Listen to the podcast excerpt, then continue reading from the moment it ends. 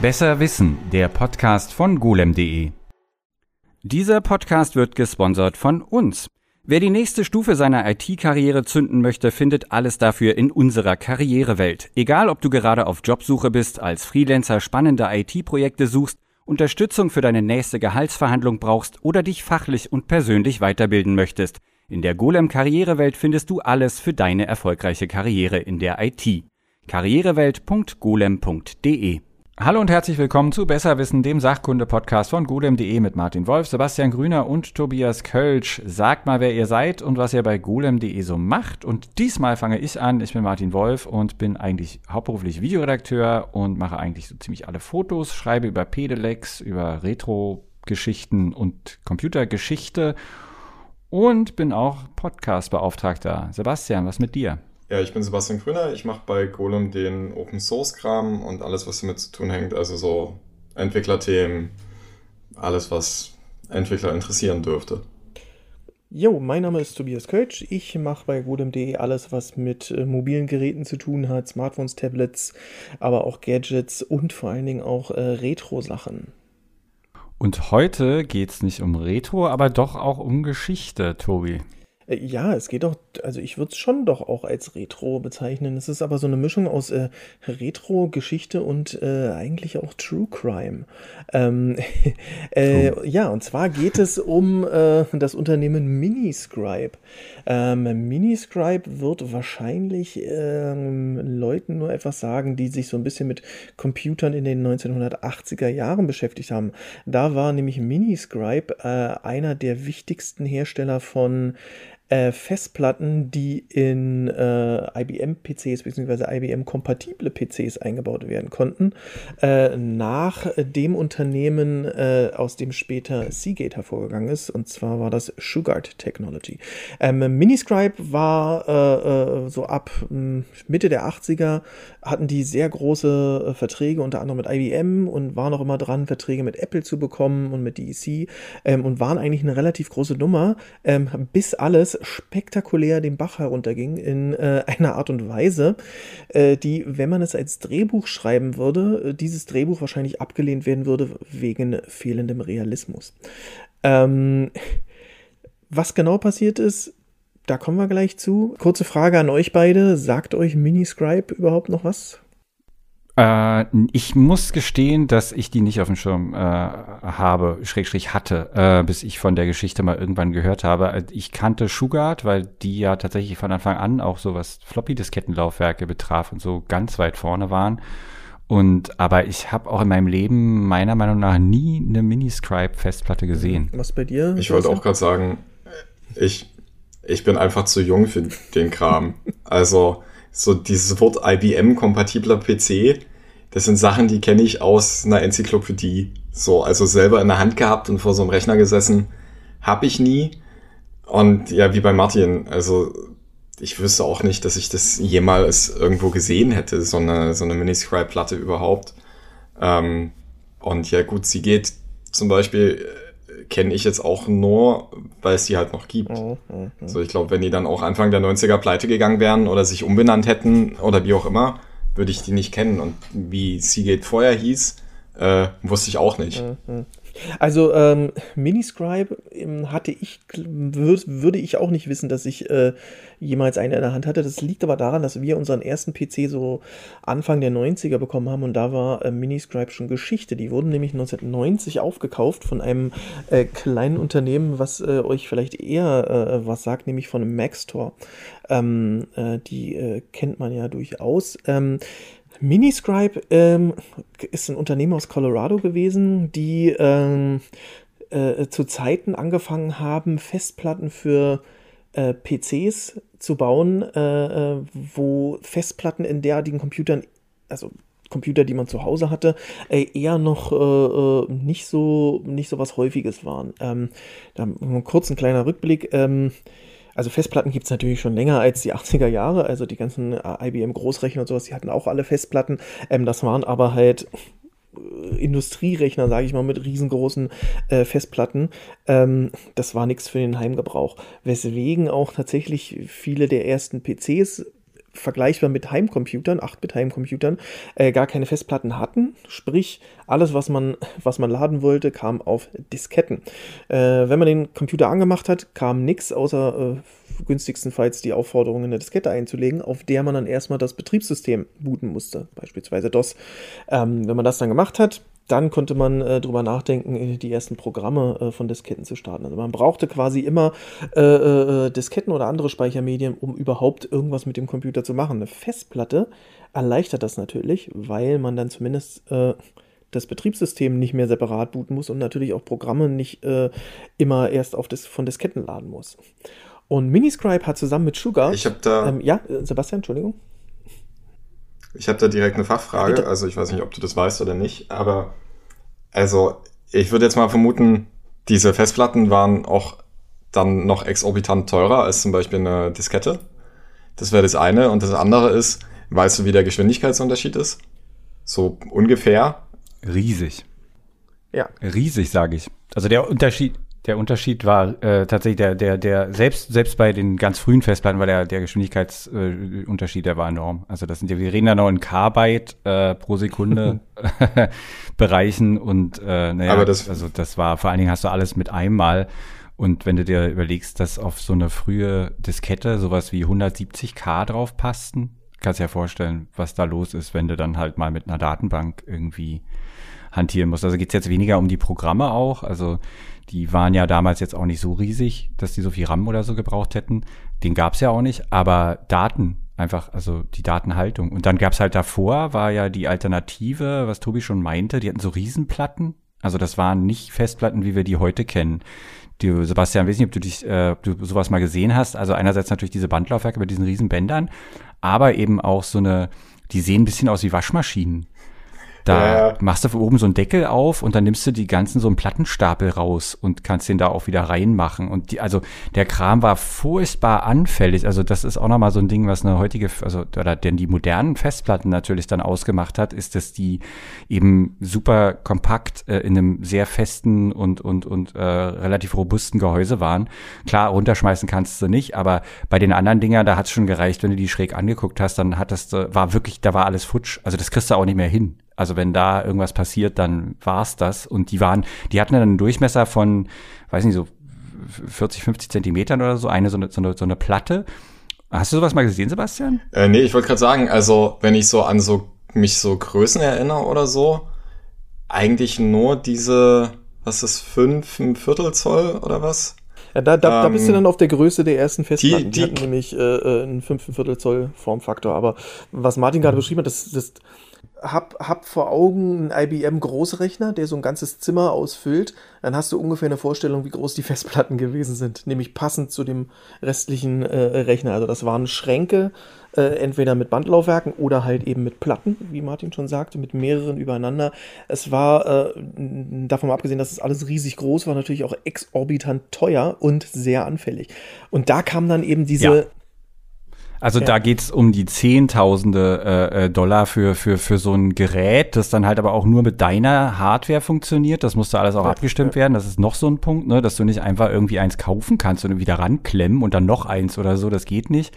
Und dann, also die Bänder hatten natürlich den riesengroßen Nachteil, dass sie nur einen linearen Zugriff erlaubt haben. Also, dass du einfach sagst, du gehst jetzt mal da schnell irgendwas raussuchen auf dem Band, das ist nicht drin. Also du musst so lange warten, bis das blöde Band da mal hingespult hat. Und eine Festplatte äh, geht natürlich, okay, weiß ja selber, geht der Kopf halt drüber und dann ähm, äh, ist da sozusagen, also das ging auch eher damals um Masse. Also Geschwindigkeit, klar, war, die waren auch schneller als fest, äh, als, als das Kettenlaufwerke, aber eben auch, dass du halt schnell auf, also in großen Datenmengen mal irgendwas raussuchen kannst, was halt, wie gesagt, so für Datenbanken, alles, was so hier ganzen ähm, Bankgeschäfte, Abrechnungen und so weiter, die das genau dafür war das halt schon ein Riesensprung. Also nur als als ging, als so. so zur, zur, zur, zur Einstufung. Ähm, Seagates oder Sugards erste Festplatte kam 1980 raus und hatte eine Größe von 5 Megabyte. Ähm, das war aber zu Zeiten, wo Disketten auch eher noch so 360 Kilobyte gefasst haben. Ähm, und die hatte einen 5 Viertel Zoll Formfaktor, hat also in die in eine, in eine, in eine, in eine, in eine Ladebucht oder quasi in, in einen Slot von einem äh, von Diskettenlaufwerken gepasst und konnte quasi dann in äh, in den PC eingebaut werden. Und sowas hat eben Miniscribe auch gebaut. Ähm, die waren auch tatsächlich äh, äh, ähm, recht, sage ich mal, begehrt. Ähm, und hatten, wie gesagt, waren an, äh, hatten Verträge mit IBM, waren immer nah dran am Verträgen mit Apple. Ähm, ähm, waren technisch auch wohl sehr gut, ähm, haben dann äh, auch irgendwann äh, die Motoren gewechselt, dass die zu, äh, Festplatten nochmal zuverlässiger geworden sind ähm, und hatten eigentlich äh, so eine ganz gute Entwicklung aufgewiesen. Ähm, haben 20 äh, Millionen äh, Dollar Investment bekommen, ähm, Mitte der 80er. Ähm, allerdings hatten sie wie alle PC oder alle Unternehmen, die irgendwas mit PCs zu tun hatten, ähm, das Problem, dass der Markt an PCs sich ab Mitte der 80er äh, äh, ja quasi gesättigt hat. Also es gab immer mehr Hersteller, umso schwieriger wurde es für einzelne Hersteller, äh, äh ihre Produkte in großen Mengen abzusetzen, weil es halt einfach immer mehr Konkurrenz gab. Ähm, Interessanterweise war Miniscribe der einzige Hersteller von äh, Festplatten, der durchweg immer äh, steigende Zahlen hatte. Also alle anderen, da sank dann der Erfolg so ein bisschen. Äh, Miniscribe war immer vorne mit dabei, haben immer sehr gute Zahlen gehabt. Ähm, dafür gab es einen Grund. Nämlich ähm, hat man im Januar 1987 äh, auf einmal festgestellt bei einer relativ routinemäßigen Überprüfung des Inventars, ähm, dass da ähm, das, was in den Büchern steht und das, was im Inventar ist, in den Warenhäusern, ähm, um es mal nett zu sagen, nicht so ganz übereinander äh, übereinstimmt. Ähm, der Hintergrund war, es gab das äh, äh, jährlichen Audit äh, durch eine Auditing-Firma, Coopers Librand äh, hieß die. Und äh, die haben halt gezählt und haben festgestellt, dass es ein, äh, eine Diskrepanz zwischen 2 bis 4 Millionen US-Dollar gibt. Ähm, das ist problematisch, weil dadurch natürlich die Firma, äh, also die Gewinne äh, zu äh, hoch ausgewiesen sind und die ganze Firma damit äh, überbewertet ist. Ähm, das ist jetzt an sich nichts, was nicht auch anderen Firmen passiert. Also das passiert immer mal wieder. Vielleicht nicht gleich in diesem Umfang. Man darf ja auch nicht vergessen, 1987 waren 2 bis 4 Millionen US-Dollar ein bisschen mehr als heute 2 bis 4 Millionen US-Dollar. Ähm, aber das ist jetzt an sich nichts äh, nichts Ungewöhnliches. Da wird dann halt eine Meldung rausgegeben, das wird korrigiert, es werden Abschreibungen gemacht und man verliert dann halt wahrscheinlich ein bisschen Geld, aber das ist eigentlich so der normale Weg. Ähm, nun hat sich allerdings, äh, hat sich die, Geschäftsführung von Miniscribe allerdings gedacht, naja, eigentlich wäre das nicht so gut. Ähm, Hintergrund dessen war, dass die äh, Firma, die in das äh, Unternehmen äh, investiert hat, Hambrecht Quist, dafür bekannt waren, dass sie äh, keine Gewinnrückgänge von ihren Investitionen dulden.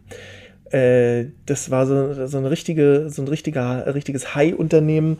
Äh, da musste immer mehr geliefert werden und wenn äh, irgendwann mal der Gewinn zurückging, dann wurde, wurden Investitionen zurückgezogen und Leute entlassen. Ähm, das war halt so ein bisschen dann die Angst von dem Unternehmen oder der Unternehmensführung Miniscribe. Dazu kommt noch, dass der CEO eine, ein, ein Mitarbeiter von Hambrick und Quist, von dem Geldgeber war. Und zwar äh, Quentin Thomas Wiles, den Namen sollte man sich merken, der kommt nämlich später noch, genannt QT Wiles oder Dr. Fixit. Dr. Fixit war dafür bekannt, dass er Unternehmen, die in Schieflage geraten, äh, wieder auf den rechten Weg bringt und seine bisherige, äh, äh, sein bisheriger Weg bei Miniscribe zeigte wohl auch, dass das da wieder stimmte, denn das Unternehmen war ja erfolgreich. Allerdings auch nur, weil die Bücher nicht stimmten, wie man gemerkt hat. So, jetzt äh, stand man halt vor dem Problem, dass man diese, diesen Fehlbetrag hat. Hat sich überlegt, okay, wie machen wir das jetzt? Äh, die Idee war dann, naja, äh, wir sagen jetzt erstmal nichts und schreiben das so über die nächsten Jahre unauffällig ab. Äh, das Problem war, dass, das war im Januar 1987, im Juli 1987, ähm, äh, beziehungsweise im August 1987 hat man dann festgestellt, dass in den Warenhäusern in Hongkong und Singapur äh, einfach alles den, Berg, äh, den Bach runtergegangen ist. Da hat nichts mehr gestimmt. Äh, die Situation wurde als Complete Loss of Control bezeichnet. Ähm, da fehlten dann mal, äh, fehlte dann mal äh, Inventar im Wert von 15 Millionen Dollar. Ähm, das war dann natürlich schon ein bisschen schwieriger zu kaschieren, aber ähm, die Geschäftsführung von Miniscribe unter äh, QT Wiles äh, hielt an dem Plan fest und wollte auf keinen Fall, dass das rauskommt. Ähm, weil man verhindern wollte, dass sich das negativ auf die, auf die Firma und auf den, äh, auf den Wert der Firma auswirkt. Ja, Sebastian? Ja, das muss doch jemandem, also jetzt außerhalb der Firma vielleicht auch aufgefallen sein. Ja, Moment.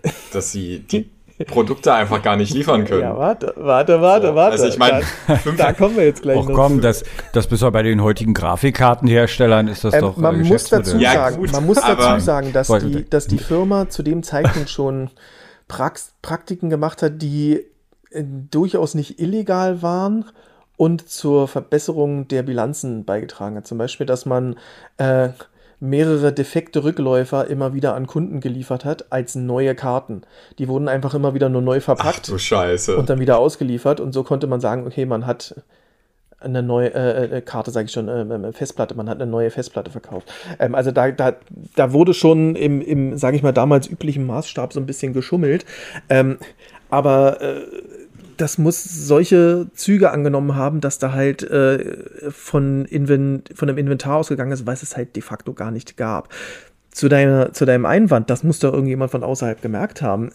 ja, äh, es wurde natürlich bemerkt und zwar von, äh, von Coopers and Lybrand, also dem, äh, äh, dem, dem Auditing-Unternehmen, äh, was angeheuert wurde, um die Bilanzen zu überprüfen. Ähm, die Lösung auch im, im, intern bei Miniscribe war relativ einfach. Kriminell, aber relativ einfach. Man hat einfach die eigenen Bücher frisiert. Ähm, das wurde auch gemacht. Da wurden äh, Manager losgeschickt, die äh, des Nachtens äh, sich die Bücher und die, äh, beziehungsweise die, die Datenbanken vorgenommen haben und die Zahlen entsprechend so gedreht haben, dass alles auf einmal wieder stimmte. Das Problem war nur, dass Coopers und Librand die realen Zahlen schon hatte. Die haben nachgezählt und haben festgestellt, hm, da stimmt irgendwas nicht. Sebastian, was ist da dann die Lösung, wenn du äh, dich mal in die Situation von, von Cutie Wilds und dem Management von, von Miniscribe hineinversetzt? Was könnte da eine mögliche Lösung sein? Ich glaube, dafür fehlt mir die kriminelle also das ist ja jetzt schon so. Ja, warte. Natürlich ist die Lösung, dass man, äh, äh dass man bei Coopers and Librand einbricht und äh, die Zahlen, die die aufgenommen haben, auch ändert. Was? ja, äh, das, äh, das wurde dann, äh, das wurde dann nach dem, das wurde gemacht nach dem ersten, äh, nach den zwei bis vier Millionen, die sie festgestellt haben. Das wurde gemacht, bevor sie noch die 15 Millionen in Singapur und Hongkong festgestellt haben. Ähm, das konnten sie dann nicht mehr so äh, durch, durch reine Buchmanipulationen ähm, äh, vertuschen. Aber natürlich war diese erste Aktion, die sie gemacht haben, natürlich auch schon höchstgradig illegal. Ähm, weil. Aber war das einer aus der Firma? Also ist da jemand aus der, also ja. ich meine, ich kann mir jetzt nicht vorstellen, dass da einer mit einem Schlips und Kragen irgendwie in Fenster eingestiegen sind. Hatten die irgendwelche, wen haben die da beauftragt? Also wer hat das gemacht? Wer ist da eingebrochen? Weiß man das? Ähm, das äh, weiß ich jetzt nicht so genau. Ähm, ob die da jemanden, also ich sag mal so, sie werden schon nicht einfach irgendjemanden, irgendeinen Kleinkriminellen von der Straße angeheuert haben, weil um Bücher zu frisieren, dass es nicht auffällt, musst du ja, musst du das ja wissen. Du genau. Musst, du musst das ja eine ist ja der, der, der Einbruch bei der Bude und der zweite ist ja, fahr den Rechner hoch oder Richtig. geh an den Rechner, du musst suche die mit dem Daten Rechner, raus. Du musst mit ja. dem Rechner zu, zurechtkommen, du musst vor allen Dingen auch was von Buchhaltung verstehen. Also es reicht auch nicht einfach nur zu wissen, wie ein Rechner funktioniert. Also die wären da irgendwie schon Buchhalter mit entsprechenden Kenntnissen losgeschickt haben. also, das, ich stelle mir das Profil vor. Also ich meine, das ist ja auch nicht so wie heute, dass du einfach ins Darknet gehen kannst und gucken kannst, welcher Kriminelle zu dir passt. Gibt es halt dann die Anzeige in der Zeitung auf, suche also ich, ich vermute, Qualitäten. Ich vermute tatsächlich, dass sie das aus dem Grund werden, die das äh, intern gelöst haben, weil die natürlich nicht einfach irgendwo hingehen konnten und noch mehr Leute das Leuten das äh, gesagt haben. Also das werden die schon intern gelöst haben, um das mal so zu sagen. Da hat das Management hat dann an so einem äh, stand an so einem Whiteboard und hat halt den ganzen Plan äh, skizziert und hat gesagt, das Ganze machen wir in-house. Genau, das wurde in-house vergeben, genau. So wird es gewesen sein. Und auch wir machen etwas in-house, und zwar unseren Werbeblock. Dieser Podcast wird gesponsert von uns. Wer die nächste Stufe seiner IT-Karriere zünden möchte, findet alles dafür in unserer Karrierewelt. Egal, ob du gerade auf Jobsuche bist, als Freelancer spannende IT-Projekte suchst, Unterstützung für deine nächste Gehaltsverhandlung brauchst oder dich fachlich und persönlich weiterbilden möchtest. In der Golem Karrierewelt findest du alles für deine erfolgreiche Karriere in der IT. karrierewelt.golem.de Und weiter geht's mit Besser Wissen. So, also dann, das war der, der erste Cover-Up. Mit zwei bis vier Millionen ging das noch. Mit den 15 Millionen war das schon ein bisschen schwieriger.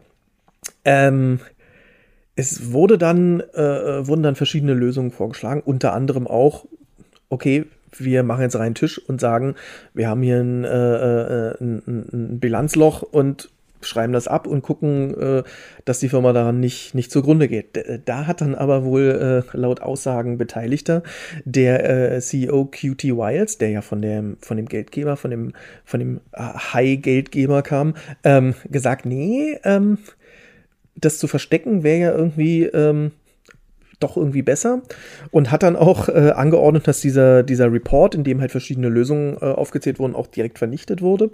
Und äh, ähm, von dem soll wohl auch die Idee stammen, dass man dann halt äh, bei Coopers und Librand bei dem Auditor einbricht und dort dann deren unabhängige Zählung quasi verändert ähm, äh, äh, zu den, äh, äh, das, das hatte der am Anfang gemacht, äh, von dem stammte auch diese Idee und von dem stammte dann äh, nach 1987, nach dem Juli, wahrscheinlich auch die Idee ähm, für den zweiten großen Vertuschungsgame, der, also ich würde schon fast sagen, noch großartiger ist als der erste.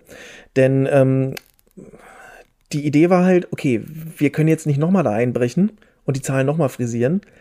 Die sind raus. Also was müssen wir machen? Wir müssen das, das, das Warehouse quasi aufstocken, sodass die Zahlen doch stimmen. Nun ist es natürlich nicht so einfach möglich, 15 äh, Millionen, äh, äh, einen Wert von 15 Millionen an fehlenden Festplatten eben mal schnell äh, zu produzieren und dahin zu stecken. Das, das Geld hatten sie nicht, das funktionierte nicht. Was haben sie also gemacht? Äh, Sebastian, setz dich hin bitte. Ähm, sie haben 26.000 Ziegelsteine gekauft diese in die Schachteln ihrer äh, Produkte gesteckt, die auch schön auf äh, Paletten gestapelt, schön eingerödelt und in ein äh, zweites Warehouse, was sie in äh, Colorado angemietet haben, aus die, äh, dem Bundesstaat, aus dem sie stammen, schön eingelagert, um sie vorzeigen zu können. Hier äh, sind übrigens die 15 Millionen von unserem Inventar, die in der Bilanz stehen. Ja, das war, das war die Lösung. Man hat Ziegelsteine eingelagert äh, die äh, nämlich äh, zufällig ungefähr das Gewicht einer Miniscribe-Festplatte hatten. Wie, wie muss man drauf sein? Also ich meine, wie viel Angst vor deinem Geldgeber, Kredithai, was auch immer, musst du haben, um auf die Idee zu kommen, wir lagern jetzt Ziegelsteine ein und erzählen der Welt, das wäre ein Lagerhaus mit unseren Geräten. Also absolut berechtigte Frage. Also das ist auch tatsächlich das, was dann im Nachhinein äh, äh, gesagt wurde, was, äh, äh, oder was auch äh, Beobachter gesagt haben, was halt tatsächlich zu dieser kriminellen Energie geführt hat, war tatsächlich die Angst vor diesem Geldgeber. Ähm, und auch natürlich auch eine gewisse Skrupellosigkeit von dem CEO. Ähm, diese ganze Aktion mit den, mit den 26.000 äh, Ziegelsteinen wurde auch tatsächlich intern äh, äh, bewältigt. Also da sind dann wirklich an einem Wochenende Manager in dieses Warehouse gegangen. Da wurden die Ziegelsteine angeliefert und dann wurde verpackt. Ähm, das, äh, äh, da waren tatsächlich dann auch die Manager mit, mit äh, im Boot, ähm, was sich dann später auch noch zu einem, äh, zu einem Problem äh, herausstellen sollte. Jedenfalls führten natürlich diese ganzen Schummeleien dazu, während äh, der ganze restliche Markt immer weniger gute Zahlen meldeten, dass Miniscribe weiter das Unternehmen der Stunde war, weil sie natürlich hervorragende Bilanzen hatten zumindest offizielle. Sie hatten gefülltes Lager, äh, äh, alles super. Ähm, das kann man sich jetzt heute nicht mehr so wirklich vorstellen, dass, dass sowas noch passiert. Oder, oder was meint ihr? Naja, nicht für eine. Also eine, gebrickte, eine gebrickte Festplatte ist überhaupt nichts Ungewöhnliches, Tobi. Ich verstehe überhaupt nicht, was du da jetzt. Ja, das ist natürlich der, das ist natürlich der naheliegende, der naheliegende Gag. Das, das wäre die Headline, ja. Ähm. Also ich weiß nicht, ob man das heute, ich glaube, dass also die, diese Idee, dass man irgendwie sein Inventar frisiert, indem man einfach Fake-Dinge da reinmacht, das machen bestimmt noch Leute, da bin ich mir ziemlich sicher. Also klar, also ich, dass man ich, sozusagen behauptet, man hätte das. Ich würde auch sagen, dass das noch stattfindet. Aber wir haben ja eingangs schon erwähnt, so, also diese Festplattentechnik war quasi das Nonplusultra der quasi verfügbaren, erreichbaren IT damals für so ähm, reiche Consumer. Und also stell dir vor. Ja, für normale. Ja, für Normalos so. Ja. Also ich weiß nicht, also ich kann mir jetzt nicht vorstellen, dass, weiß nicht, Seagate, AMD, irgendeinen ARM-Zulieferer für äh, äh, Controller dann sagt so, hm, naja, wir haben jetzt hier eine Lagerhalle in Shenzhen, die ist voll und da sind dann nur, was, leere Container, Ziegelsteine, Bambusrohre. nee, also das, das, das ist einfach so. Es war irre. vielleicht auch eine andere Zeit, ja. Ja, ich würde würd auch sagen. Ja, naja, also, mh, hm, also, dass sie betrügerisch handeln. Also, ich ja. weiß, dass AMD ja zum Beispiel äh, äh, wegen ihrer Bulldozer-Geschichte damals, wegen ihren, äh, da haben sie falsche Werbung betrieben und da mussten die auch richtig, richtig Geld bezahlen. Irgendwie mehrere Millionen Dollar. Also, jetzt nicht, ne, die haben jetzt nicht irgendwie. Ja, aber so eine, so eine äh, richtig. Äh, Ziegelsteine, aber die große Firmen, glaub, so eine, die sozusagen betrügerisch handeln. So eine krasse Bilanzfälschung ja, das, kannst du doch mittlerweile also ich meine, wenn du an Wirecard denkst, das sind ja Firmen, ja. die einfach mit virtuell.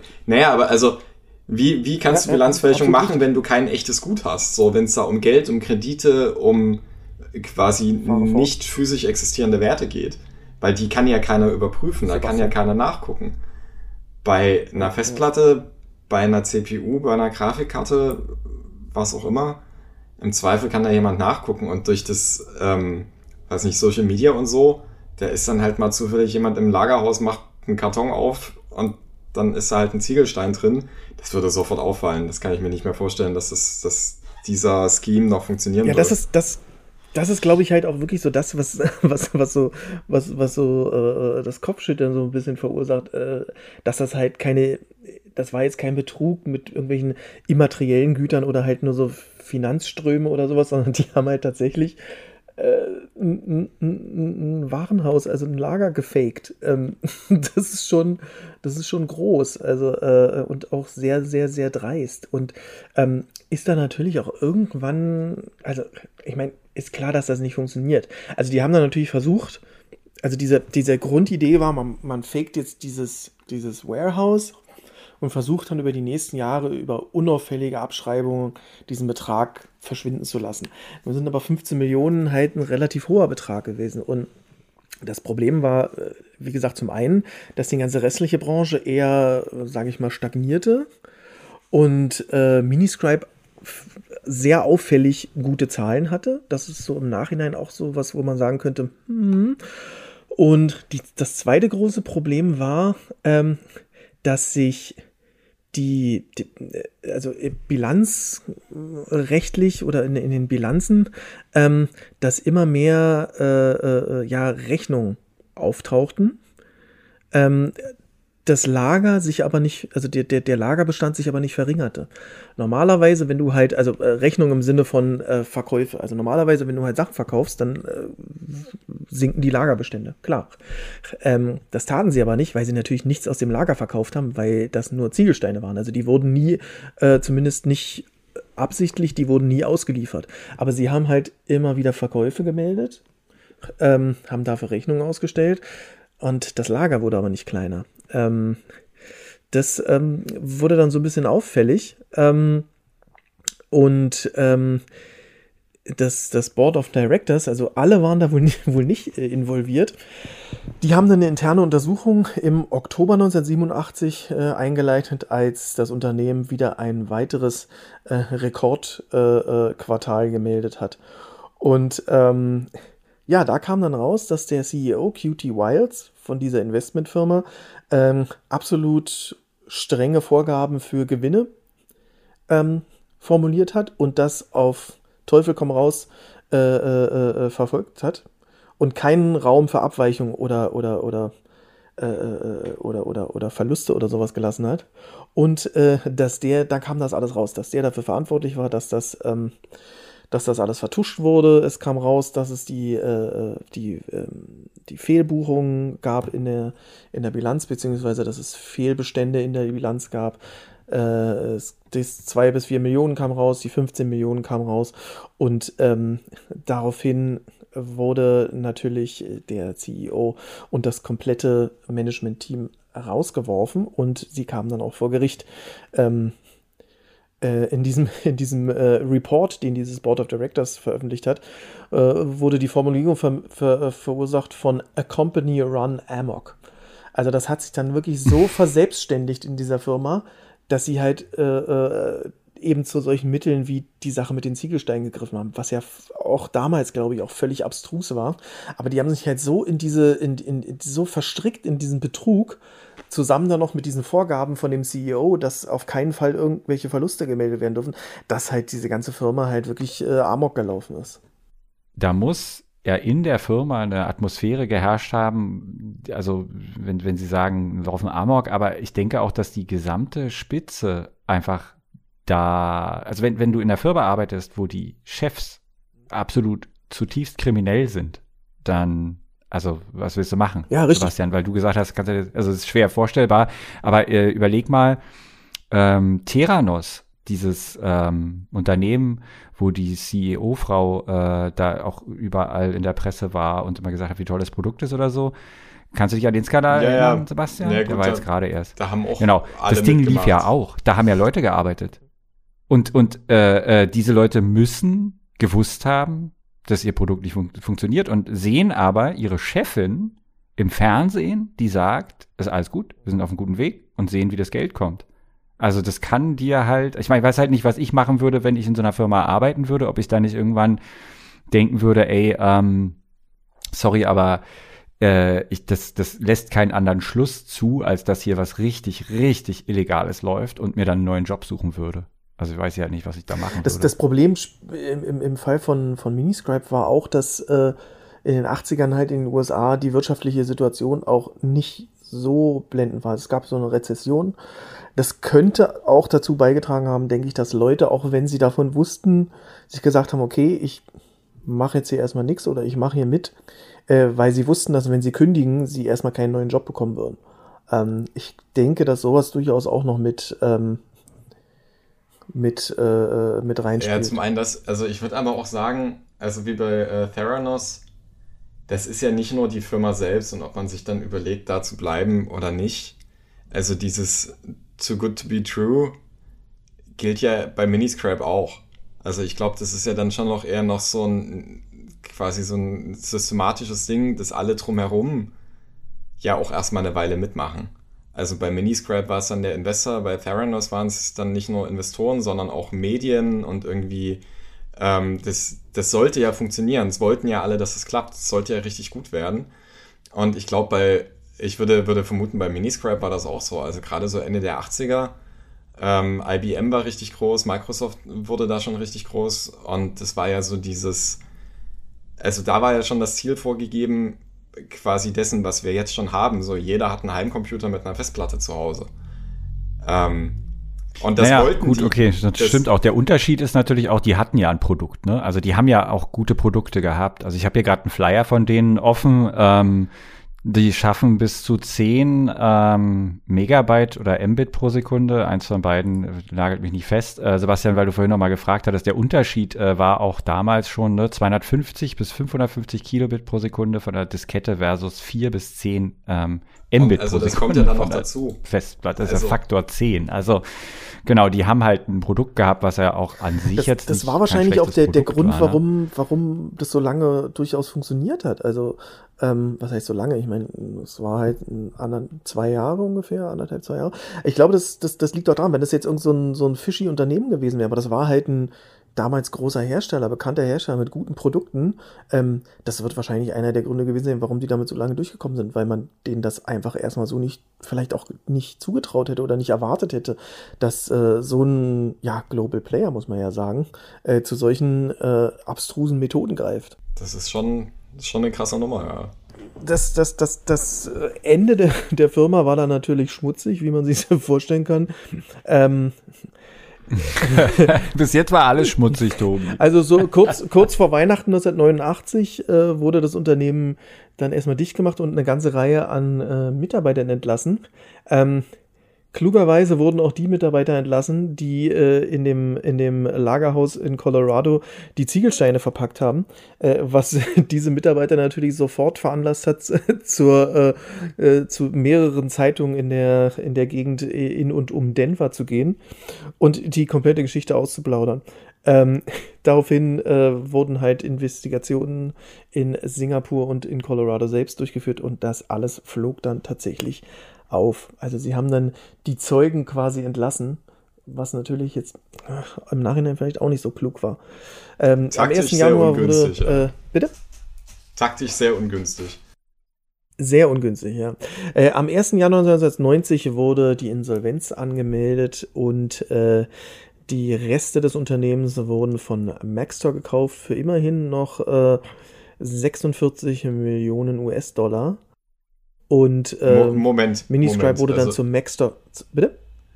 Also, welche Rechte, äh, äh welche Reste so, wa was war von der Firma eigentlich noch übrig? Was konnte man da kaufen? Warum haben die das gemacht? Naja, das äh, intellektuelle, äh, das intellektuelle Kapital natürlich. Also die, wie gesagt, hatten ja gute, gute Produkte. Ähm, ich denke mal auch Maschinen äh, werden sie noch gehabt haben, Produktionsstätten, ähm, äh, Patente, schätze ich mal auch. Verträge, ähm, Lieferverträge. Also mhm. Miniscribe ging dann in Maxtor Colorado Corporation auf und später dann komplett in Maxtor. Aber das heißt ja am Ende ähm, auch, dass sich das für die die Investmentfirma in Miniscribe, die den ganzen Kram quasi durch ihr Druck-Gewinnstreben-System erst überhaupt möglich gemacht hat, die haben ja dann mit dem Verkauf an Maxstore noch Geld gemacht. Also wie pervers ist das also denn? Also ich, ich gehe mal schwer davon aus, dass das Unternehmen selbst sich da durchaus distanzieren konnte. Ähm, der QT Wiles, der CEO, der vorher bei dem Investor war, ähm, der konnte sich da nicht rausregen, obwohl er natürlich immer behauptet hat, er hätte nichts davon gewusst. Es gab genug Zeugenaussagen. ja, klar. ja, total. Der war wohl, der war wohl, also so, Leute haben wohl auch gesagt, ja, der war wohl auch tatsächlich der Meinung, dadurch, dass er Anfang 70 war und der total erfolgreiche Manager sein ganzes Leben gewesen ist, dass man ihn nie und nimmer in den Knast stecken könnte. Ähm, haben sie dann, haben sie dann trotzdem gemacht. Also er wurde verurteilt äh, wegen äh, Betrugs- und Insider-Trading. Der hatte nämlich natürlich auch noch, um das alles äh, äh, äh hm, noch äh, schöner zu machen, ähm, der hat nämlich im April und im Mai 1988 natürlich nochmal ordentlich eigene Anteile an der Firma verkauft. Ähm, bevor äh, ne, ähm, dann tatsächlich mal ein, äh, eine, eine, ähm, ein paar Verluste gemeldet wurden. Also Insiderhandel hat er auch noch gemacht. Ähm, da wurde er verurteilt, ich meine zu drei Jahren, also nicht allzu lange, aber er wurde auf jeden Fall äh, verurteilt. Und ähm, ja, ich schätze mal, das Investmentunternehmen selbst, also wenn man den nichts direkt nachweisen konnte, ich meine, schau. Das ist ja. Kapitalismus. oh. Tja. Hm. Ja, und das wurde im Nachhinein halt, äh, äh, äh, wurde immer, kam immer mal wieder so die, die, ja, also man kann vielleicht schon sagen, Urban Legend auf, dass vielleicht doch ein oder zwei Ziegelsteine tatsächlich mal ausgeliefert wurden. Ähm, durch, also aktiv in den Verkauf gingen die wohl nicht. Aber es lässt sich wohl nicht ausschließen, dass wenn irgendjemand eine defekte Festplatte zurückgeschickt hat, dass vielleicht irgendein Mitarbeiter, der halt nichts davon wusste, dass das halt Ziegelsteine sind, halt aus diesem Lager tatsächlich dann mal eine, eine, ein Ziegelstein verschickt hat. Aber ich meine, dass es keine Beweise gibt. das ist halt alles auch Das Ding ist dann her. bestimmt, das wäre heute echt was wert. Stell dir ja, das mal vor, du hast noch so eine Schachtel mit so einem Original Ziegelstein, da kannst du bestimmt auf irgendeiner Börse, kriegst du das dann losgeschlagen. Ja, ja. Ja, das ist die Geschichte von Miniscribe, einem, äh, einem der dreistesten äh, Betrugsfälle im, im IT-Business, der aber wahrscheinlich auch einer der eher weniger bekannten ist. Aber ähm, ich denke, gerade der Anspruch unseres Podcasts ist ja, äh, gerade diese nerdigen Sachen rauszufinden. Und ähm, die ganze Geschichte ist, ist äh, wie ich am Anfang schon gesagt habe, das ist ja wie ein, wie ein schlechtes Drehbuch. Also wenn, wenn man sowas irgendwie äh, äh, Netflix oder Apple oder irgendwas als, als, als Drehbuch für eine Serie äh, andrehen wollen würde, dann würden die wahrscheinlich sagen, hm, naja, wer macht denn sowas?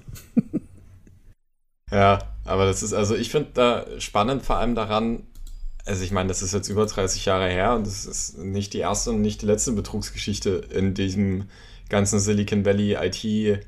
Gut, die kam jetzt aus Colorado, nicht aus dem Valley, aber also ich glaube, dieser Druck, da schnell viel Geld verdienen zu müssen und auch die Möglichkeit zu haben, wenn du ein okayes Produkt hast, was Miniscribe ja hatte, zu sagen, okay, wir könnten da jetzt viel Geld verdienen und dieses Beharren darauf, das ist schon faszinierend.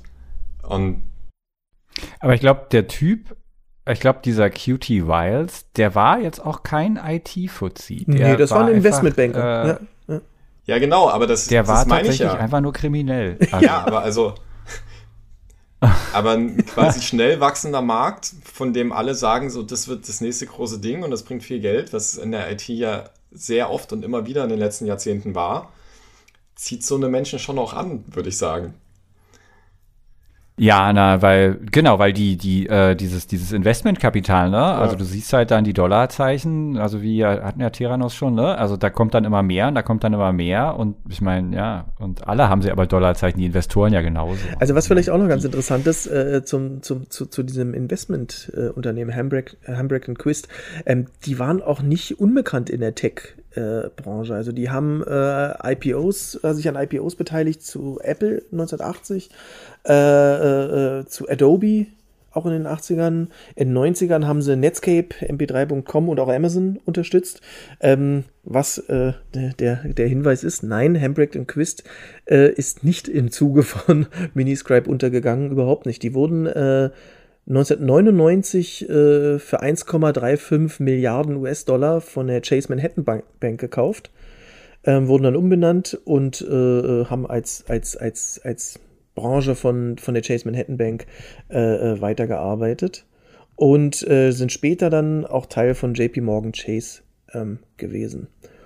Und äh, die sind jetzt halt Teil von, von, von JP Morgan und der Handbrake Quist Name, äh, den gibt es wohl auch immer noch für eine Reihe von Healthcare Funds. Ähm, die werden von Handbrake Quist Capital Management verwaltet, so heißt die Unter Unterfirma. Also die Firma ist nicht untergegangen und äh, er hat später noch für viel Geld den Besitzer gewechselt.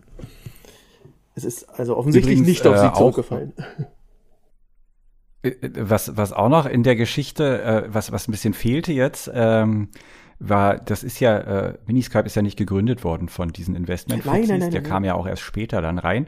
Der Gründer von ähm, Miniscribe hat tatsächlich die Firma verlassen, um ein anderes Unternehmen zu gründen, das dann, haltet euch fest, Connor wurde. Und Connor ist auch ein ziemlich bekannter Hersteller von äh, Festplatten. Ja, das war äh, Terry Johnson. Terry Johnson hat äh, so sein ganzes Leben lang immer in äh, in, in, in so Speichermedienunternehmen und sowas äh, äh, äh, gearbeitet und investiert. Der hat früher auch bei Memorex gearbeitet, war auch äh, 16, Ende der 60er oder Mitte bis Ende der 60er bei IBM. Ähm, also das war, äh, der, das war so einer der Festplattenpioniere tatsächlich. Ähm, der ist dann äh, noch eine kleine Geschichte am Rand. Der ist dann äh, 2010, glaube ich, ähm, ist er bei einem Flugzeugabsturz ums Leben gekommen, äh, in seinem eigenen kleinen Flugzeug äh, auf dem Rückweg von einem Fisch, äh, äh von einem Angelausflug in Kanada. Ähm, das, das nur am Rand. Aber der war. Aber der hatte damit. Der hatte nichts damit zu tun. tun. Genau. Nee, nee, nee. Ja, der also hat äh, verschiedene andere Unternehmen äh, danach auch noch gegründet, die im, im, im, im Speichersektor aktiv waren und war ja einer so der, der Speicher-Ikonen, sag ich mal. Aber das würde ja meine These eigentlich noch stützen, dass, also wenn er die Firma aufgebaut hat ähm, und der vorher schon bekannt war und irgendwie ein relativ guter, ähm, naja, Ingenieur, Entwickler, was auch immer, ähm, dann legst du ja die Grundlage für ein gutes Produkt und die Basis dafür, dass Leute dir glauben, dass Miniscribe dann halt auch fünf oder weiß nicht wie viele Jahre später halt immer noch das liefern kann. Ähm, auch wenn die, wenn die Leute da gar nicht mehr da sind. Und das ist halt einfach total faszinierend. Das ist also wie bei äh, Tyrannos funktioniert das ja dann viel über ja so Personen. Und das ist einfach. Ja, denen die Leute glauben. Ja. Ja, ja, also ich, ich glaube auch, dass äh, wenn Miniscribe, also ich glaube, wenn Miniscribe, also das Problem ist, ich, diese Hintergründe, wie es zu diesen äh, Fehl Buchung kam, sind halt so ein bisschen unklar. Also es kam halt, halt raus, dass sie tatsächlich diese Tricks gemacht haben, was ich vorhin schon mal meinte, äh, mit diesen Doppelbuchungen oder dass auch, ähm, dass auch Festplatten in Lagerhäuser geliefert wurden und diese Lieferungen als Verkäufe deklariert wurden. Ähm, also ich, ich denke mal, dass das dadurch alles entstanden ist. Aber ich glaube auch, wenn Miniscribe, wenn die vernünftig gemanagt worden wären und halt nicht mit diesem, mit diesem Druck immer äh, positive Zahlen haben zu müssen, ähm, dann wäre das Unternehmen, glaube ich, auch nicht untergegangen, weil ähm, dann hätten die wahrscheinlich so im, ab Mitte der 80er so ein bisschen weniger Gewinn gemacht, wie, wie alle Komponentenhersteller und auch gerade Festplattenhersteller äh, äh damals. Ähm, aber die, die hatten gute Produkte ähm, die, die wären, glaube ich, nicht aus dem Markt gewesen. Ich meine, ob sich dann später nicht doch noch irgendwie alles äh, konsolidiert hätte, weiß nicht, aber ähm, denkbar wäre, dass es die VC-Gate halt immer noch gäbe heutzutage, wenn sie halt nicht, äh, ja, beschissen hätten. Damit sind wir am Ende, würde ich sagen, oder? Also wir sind natürlich nicht am Ende, aber so, sondern Miniscribe ist am Ende. Und sowas von. Aber äh, ja, was für eine schöne Geschichte, Tobi. Damit kommen wir dann zum Ende. Zum Schluss unser Werbeblock in eigener Sache. Lest aktuelle Nachrichten zu IT und Technologie auf golem.de und wer uns Anregungen für Themen und Kritik zukommen lassen will, sollte das an der Adresse podcast.golem.de tun. Und damit auf Wiederhören. Ciao. Ciao, ciao. Tschüss.